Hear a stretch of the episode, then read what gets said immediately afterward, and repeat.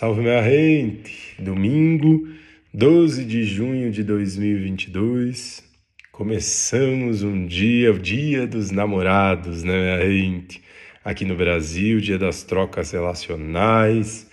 E antes da gente falar a respeito dos trânsitos astrológicos, que sim, tem muita ressonância com esse tema desse dia, é, quero abrir um espaço para a gente refletir sobre relacionamento, sobre como é que a gente vê os nossos relacionamentos, sobre como é que a gente vê essa troca relacional, o que é ser namorado, namorada de alguém, o que é estar ali nessa troca. Quando a gente tira todos os nomes, né?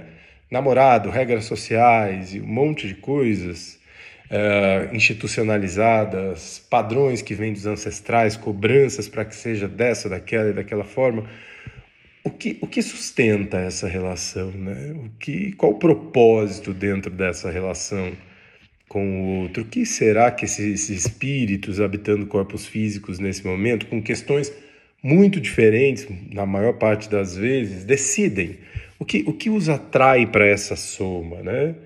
É, do meu ponto de vista, relacionamento é sobre duas almas, dois espíritos, enfim, espíritos que decidem é, comungar a vida juntos, porque de alguma maneira entendem que aquele processo somado é, gera cada vez mais amor a partir do trabalho de aprimoramento pessoal, cada um fazendo o seu trabalho e isso se dando em conjunto.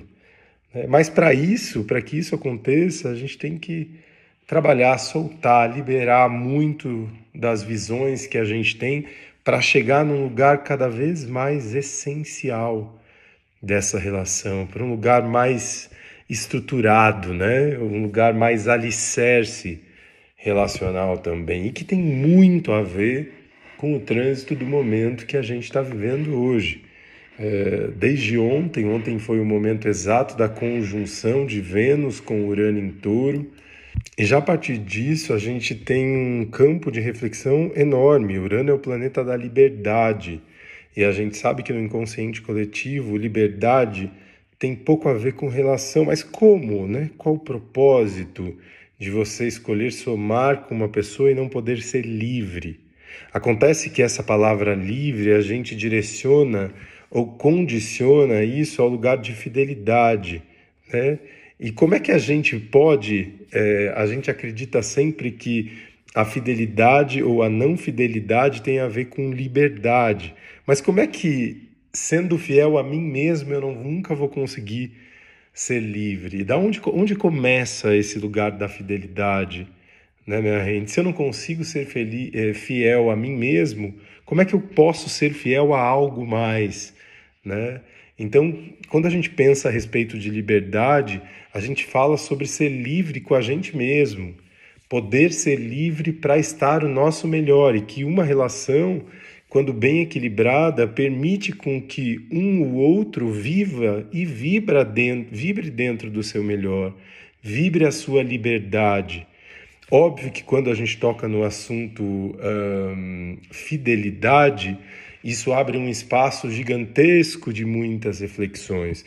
E claro, também acredito para que uma relação aconteça, é super importante que as pessoas envolvidas nessa relação criem um campo seguro e para que essa relação aconteça. E isso inclui as normas, os acordos criados que podem uh, incluir a fidelidade, mas isso também é uma construção de liberdade. Né? Acontece que a maior parte das relações são construídas e edificadas em conceitos, regras e normas que vão levando a gente a viver processos que pouco têm a ver com o que a gente acredita essencialmente como relação, ou melhor, sequer a gente para para pensar o que é uma relação na vida da gente. A gente vai querendo um monte de coisas, criar tanto uma relação, tanto isso, sem parar para perceber o que é que a gente espera dessa soma, ou que de fato essa soma, além de todos os condicionamentos sociais, né, gente?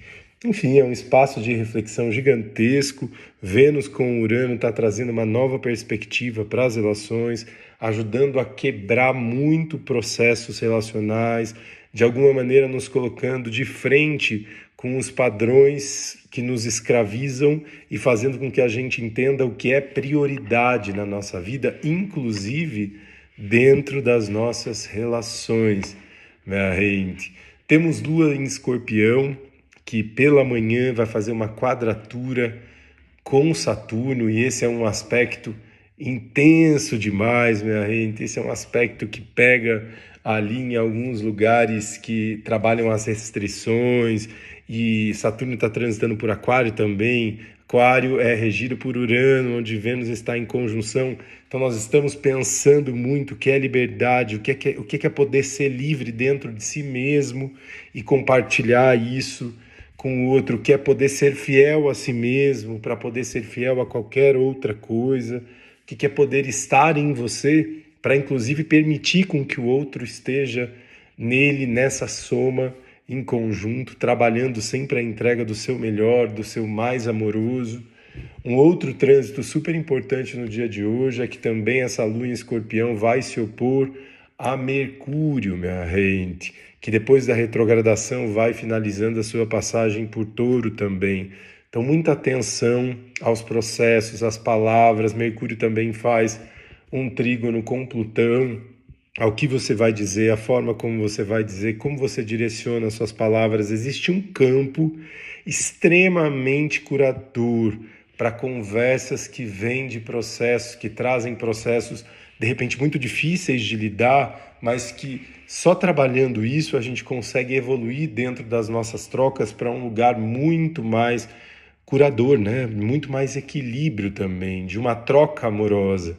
E Netuno com Plutão nos ajuda a trabalhar isso de uma maneira mais sutil, a ter insights poderosos, a trabalhar muito a energia do perdão, minha gente, a vulnerabilizar o nosso campo para poder trazer e poder receber todos os movimentos que de repente estão precisando de cura e de transformação dentro das nossas trocas, minha gente. Eh, a Lua fica em escorpião até as 19h31, até as 7h31, e das 6h40 da tarde até as 7h30, 7h31 da noite, temos Lua no vazio. Então, muita atenção a esse final do dia para não cair em caraminholas. Mais para o final do dia, depois das 7h30, já teremos Lua em Sagitário, que é também onde a Lua fica cheia na terça-feira, num, nossa, um mega processo aí também de expansão que a gente conversa no decorrer dos dias.